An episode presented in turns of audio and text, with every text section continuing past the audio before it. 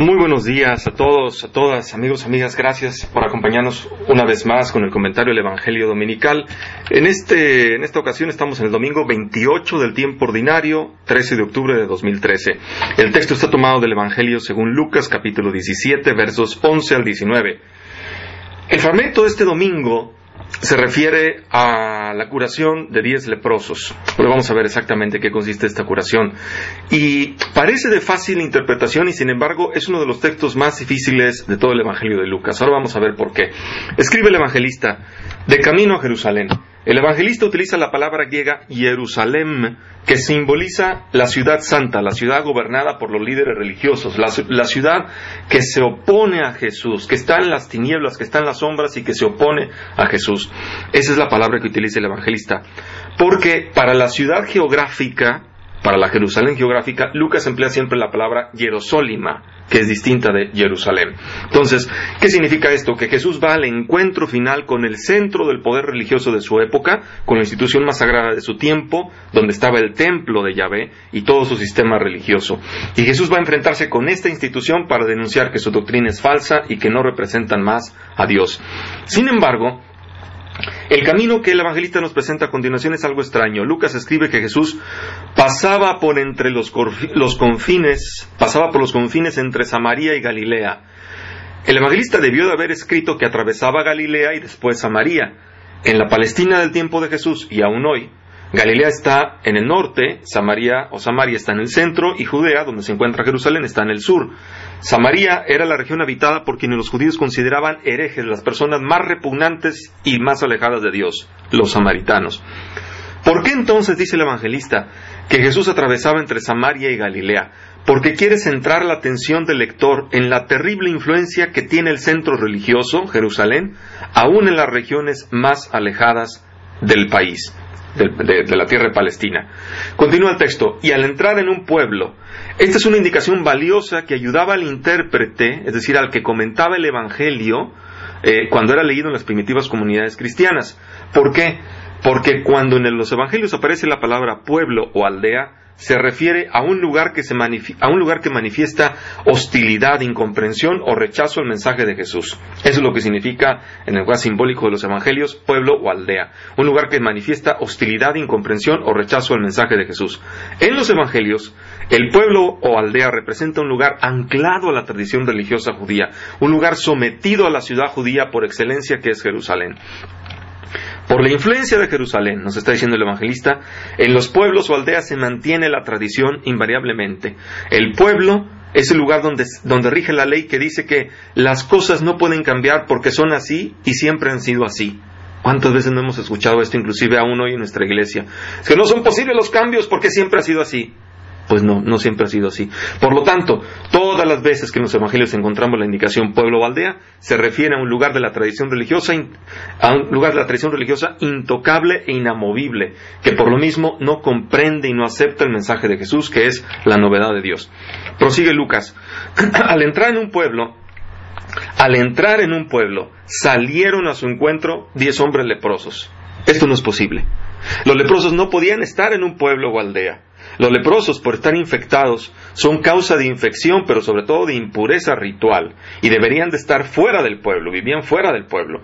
¿Cómo es que entonces el evangelista nos dice que estos leprosos están dentro del pueblo, ya que salen al encuentro de Jesús justo cuando Él entra? ¿Cómo es posible esto?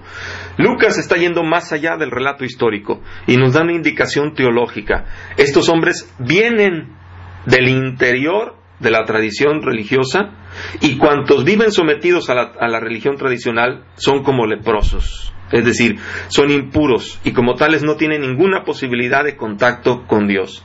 Al menos eso es lo que enseñaba la teología de los escribas y fariseos. Estos hombres son leprosos justamente porque están dentro del pueblo, están sometidos a una, a una religión que les ha impedido crecer, desarrollarse, ser sanos los ha convertido en seres que están, que están enfermos. Y el comportamiento de estos leprosos es bastante extraño. Se pararon a distancia, dice el texto. Por una parte, el evangelista ha dicho que salieron a su encuentro y por otra dice que se detuvieron a distancia. ¿Qué significa esto? Se salieron a su encuentro significa que por una parte transgreden la ley que impedía a un leproso acercarse a las personas y a los pueblos y por otra parte la expresión se detuvieron a distancia, significa que aún la observan la ley. Entonces, a través de la imagen de estos leprosos, el evangelista, ¿qué nos quiere decir? Nos quiere hacer ver el difícil camino de los discípulos que están, por un lado, fascinados por la palabra de Jesús y por la libertad que trae su mensaje, y sin embargo, aún son esclavos de la tradición religiosa que llevan en la sangre y que los somete, que no los deja ser plenamente libres. Y aquí nos podríamos también preguntar nosotros, ¿cuántas veces nuestra religión, nuestra religiosidad nos tiene sometidos, en lugar de, de hacernos crecer, nos tiene eh, pequeños, nos tiene infantiles todavía, nos tiene amarrados a estructuras, a prácticas, a, condiciones que no pertenecen definitivamente al Evangelio de Jesús? Es una, una, buena pregunta, creo yo, para poder reflexionar en nuestras comunidades. Y hay que decir algo al respecto de la lepra, porque este es el centro, esta enfermedad aparece en el centro tanto de la primera lectura como del Evangelio de este domingo. Miren, muchos estudiosos de la Biblia y científicos médicos coinciden hoy en que lo que nosotros conocemos como lepra, es decir, la enfermedad de Hansen, muy probablemente no existió en la Palestina del siglo I en el que vivió Jesús. ¿Por qué? Porque hasta hoy no se ha encontrado ninguna evidencia de lepra en ninguno de los restos de huesos humanos encontrados en Israel. Entonces, lo que los judíos llamaban lepra, ¿qué era? Era algo, una enfermedad que se aplicaba a cualquier tipo de infección de la piel tales como escamas, manchas, afecciones, infecciones varias, etcétera. Podría ser incluso sarna o tiña. Entonces, los judíos reconocían además tres tipos de lepra: la lepra de la piel, la de los vestidos y la de las casas. Eh, en los capítulos 3 y 14 del libro de Levítico, ahí encontramos esta referencia y se establecen además todas las condiciones para detectar la lepra qué sí es y qué no es, y además las prescripciones legales y rituales que se debían de tener con los leprosos y con los curados de lepra. Eh, insistimos, por lepra se entendía cualquier tipo de enfermedad este, acentuada en la piel. Entonces, se trata de un problema de límites, de fronteras, entre lo que es puro y lo que es impuro, entre lo que es aceptable y lo que no lo es. Entonces, lo primero que hay que hacer lo primero que hay que hacer, que hay que notar, es que al leproso se le considera un impuro permanente, incapaz de acercarse al templo a celebrar la liturgia, un maldecido por Dios, ya sea por algún pecado suyo o de sus antepasados, así esa era la teología que se enseñaba en aquel entonces. Y por su condición de leproso, se le excluye del contacto con la familia, los amigos, la comunidad, a quienes puede contagiar y volver impuros, es decir, no santos, con lo que se faltaría al principal mandamiento del Levítico, que decía sean santos como el Señor es santo. Eso es Antiguo Testamento, la, la la ley. En un ambiente donde la sobrevivencia depende de la unión con el clan familiar, ser excluido sin posibilidad de trabajo y de relaciones personales, como, como los leprosos, significa la muerte de la persona. La muerte social primero y la muerte física también después. Difícil de sobrevivir en una situación así. Pues este grupo de leprosos, volviendo al texto, levantando la voz dijeron, Jesús, Maestro, ten compasión de nosotros. Por un lado están sometidos a una religión que impide su plena comunión con Dios. Y por otro lado, desean ser liberados, pero no tienen la fuerza, por lo que piden ayuda a Jesús. Tener compasión significa devolver o restablecer la vida a quien la ha perdido. La vida es esencialmente relación. Las relaciones humanas hacen posible la vida y la sobrevivencia. Los leprosos, por estar sometidos a esta a esta tradición religiosa que les impide crecer, han perdido la vida. Son como muertos en vida, rechazados por todos, incluso se les decía, se creía por Dios mismo. Al pedirle a Jesús que tenga compasión de ellos, le están pidiendo que les restituya la vida, la integración plena a la sociedad para poder vivir humanamente. Y sigue el texto, al verlos les dijo, vayan y preséntense a los sacerdotes. Jesús no los cura, sino que les da una orden. Jesús los invita a salir del pueblo, la tradición religiosa ya caduca, y los envía con los sacerdotes. ¿Por qué? Porque de acuerdo al libro de Levítico, capítulo 14, versos 1 al 3 y verso 11, cuando un leproso en la comunidad judía había sido sanado, tenía que ir con los sacerdotes a fin de que ellos comprueben que han sido sanados de verdad. Entonces Jesús los invita a abandonar el lugar de la tradición religiosa, donde rige la ley de los sacerdotes, escribas y fariseos, que es la auténtica lepra que impide a los hombres la relación con Dios.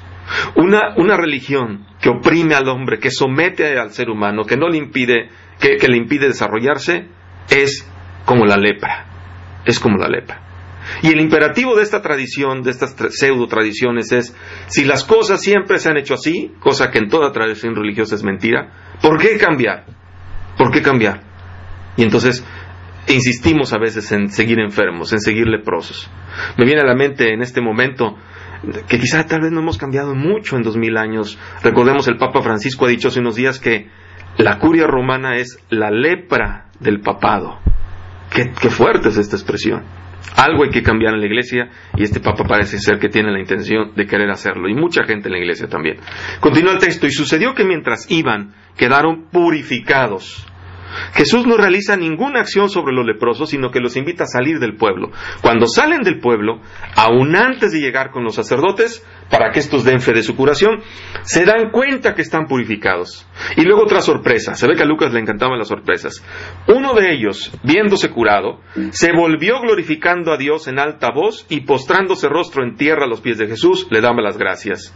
Y aquí viene la sorpresa. Y este era un samaritano.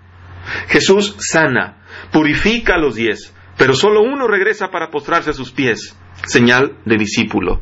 Y aquí hay que poner atención al texto. La palabra en griego para curado significa más precisamente sanado, y aquí hay una diferencia. Curar es una acción médica y significa resolver el problema biológico o físico. En cambio, sanar significa restaurar la vida y el sentido de la vida. Y esto es lo que ha hecho Jesús con estos hombres. Les ha devuelto la vida y el sentido de la vida, es decir, ha tenido compasión de ellos. Y luego además otra contradicción en el texto. Lucas nos dice que quien regresa es un samaritano. Jesús, si Jesús sabía esto, hay una malicia aquí en la, intención. ¿Por qué? Porque los envía a los sacerdotes y los sacerdotes están, están en el templo. Ningún samaritano podía presentarse en Jerusalén y mucho menos presentarse en el templo. En el templo de Jerusalén era un lugar que estaba construido como por niveles. Mientras más hacia adentro se iba, menos gente podía entrar. Primero estaban, eran atrios. Primero el atrio de los gentiles, luego el atrio donde podían, les decir, los no judíos, luego el atrio, pero ahí no podían entrar samaritanos. Estaban peleados a muerte con los judíos. Luego venía el atrio de las mujeres, luego venía ya el atrio de todos los judíos, luego el atrio de los, de los sacerdotes y levitas, luego el lugar, el santo de los santos, donde solamente entraba el sumo sacerdote. Pues un samaritano no podía entrar ni en Jerusalén ni en el templo. Entonces, ¿qué nos está queriendo decir aquí el evangelista? Todos han sido sanados y solo uno regresa para agradecer. Y este, ¿quién es este que regresa? El hombre que según la piadosísima tradición religiosa de la época es el más alejado de Dios, el más excluido de Dios, el más impuro e indigno, aquel a quien se podía incluso matar en el nombre de Dios sin ningún remordimiento, el hombre cuyo solo nombre samaritano era lo más repugnante para un judío. Lo encontramos en Juan 4.9. Los judíos odiaban tanto a los samaritanos que decirle a alguien samaritano era el peor de los insultos posibles. De hecho, cuando los líderes religiosos judíos quieren ofender a Jesús, le llaman así, samaritano. Lo vemos en Juan 8:48. Para conocer el origen de los samaritanos y del conflicto de los judíos con ellos, hay que ir al, al segundo libro de los Reyes, capítulo 18, versos 24 al 41. Y este hombre un extranjero, un odiado por el pueblo elegido, es precisamente el que percibe, el que se da cuenta de la acción de Dios en su vida. Por eso ha sido purificado. Porque se ha dado cuenta de la acción de Dios en su vida. La tradición religiosa falsa y alienante, alienante ya no tiene poder sobre él. Y por eso ha quedado purificado, sanado. Y Jesús dice, ¿no quedaron limpios los diez? Los otros nueve, ¿dónde están? ¿No ha habido quien volviera a dar gloria a Dios sino este extranjero? Dar gloria a Dios era un privilegio que los judíos pensaban exclusivo del pueblo de Israel, del cual los samaritanos, como hemos dicho, estaban totalmente excluidos. El samaritano es extranjero porque aun cuando vivía en tierra de Palestina, no era considerado como parte del pueblo judío. Quien se ha liberado ese es el sentido del texto. Quien se ha liberado de una religión opresora no solo queda purificado, sino que se vuelve capaz de agradecer y de reconocer la presencia y la acción de Dios en su vida. Y eso es lo que significa glorificar a Dios. Continúa el texto. Y le dijo, levántate, vete, tu fe te ha salvado. Y aquí Lucas nos vuelve a sorprender con su profundidad teológica. Estamos acostumbrados a escuchar los textos evangélicos una y otra vez y a veces por eso no, le perdemos el, sentido. uno podría pensar, ¿qué tiene que ver curarse de la lepra con salvarse? Uno puede curarse de la lepra y no ser una buena persona. Y ser una buena persona parece ser requisito indispensable para salvarse, ¿no? Entonces, el evangelista nos está indicando lo que es la fe y lo que es la salvación. ¿Qué es la fe? Miren, muchos consideran aún que la fe es un don de Dios. Y así se ha enseñado tradicionalmente. Si ponemos atención a los evangelios, podemos atenuar un poquito esto y tal vez ver que no es precisamente así. Eh, ¿Por qué? Porque si la fe fuera un don de Dios, entonces muchos que sienten que no tienen fe podrían decir con toda razón, a mí Dios no me ha dado fe, dichoso tú que sí la tienes. O bien, otros que dicen que tienen fe, pero que han tenido un revés en la vida, como siempre nos puede suceder, pueden decir, yo tenía mucha fe, pero después de tal cosa la he perdido. O peor aún, si la fe es un don de Dios, entonces Dios sería un ser injusto, elitista y discriminador, porque a unos se las da y a otros no. Otros confunden la fe con aceptar contenidos dogmáticos, doctrinales o catequéticos. Y desde los evangelios, nada de esto es así. La fe, y aquí hay que entender el sentido para no escandalizarnos en vano, ¿eh? la fe no viene de Dios, según Jesús. La fe o se tiene o no se tiene. Otra cosa es fortalecer la fe o crecer en la fe. La fe no es un don de Dios al ser humano, sino la fe es la respuesta del ser humano al don del amor que Dios hace a la humanidad. El amor es el don de Dios. La fe es la respuesta a ese don de Dios. Entonces, la fe consiste en reconocerse y saberse amado por Dios y luego en comunicar agradecidamente ese amor a los demás a través de las obras. Es un movimiento dinámico doble. Reconocer el amor de Dios y luego responder a ese amor con obras de amor hacia los demás, con obras de compasión, devolviéndole la vida a aquel que no la tiene. ¿Y la salvación? ¿Qué es la salvación? La salvación empieza desde aquí, desde ahora y consiste precisamente en vivir en esa dimensión de amor donde se genera y regenera la vida, la compasión, la solidaridad, la justicia, la paz. Por eso Jesús le ha dicho a este hombre que, su fe ya lo ha salvado, porque la compasión le ha devuelto la vida. Entonces, si nos cuesta trabajo creer que la fe no es un don de Dios, el Evangelio de Lucas nos la aclara todavía más. ¿Por qué? Todas las personas que Jesús elogia por su fe son las que se consideraban más alejadas de Dios según el pueblo judío. Por ejemplo, la fe de un centurión pagano, la fe de una prostituta, el receptáculo de toda impureza, otra de las personas más alejadas de Dios, la fe de una hemorroísa, una mujer con flujo de sangre, tan impura como un leproso, la fe de un ciego, considerado por su enfermedad como un maldecido por Dios. Entonces, ninguna de estas personas encaja en la categoría de alguien que tiene fe. Y sin embargo, esos son los que Jesús alaba por su fe y les dice que están salvados. ¿Qué sucede? Con esto Lucas nos hace evidente que las personas que viven al interior de un sistema religioso alienante, esclavizante, opresor, tienen como un velo que les impide ver la acción de Dios y por lo tanto tienen como un velo que les impide tener fe y salvarse. Mientras que aquellos que se atreven a experimentar la presencia de Dios, como estos mencionados anteriormente, Jesús los elogia por su fe y los considera ya salvados. Y al contrario, Jesús reprocha a sus discípulos como gente de poca fe en los evangelios.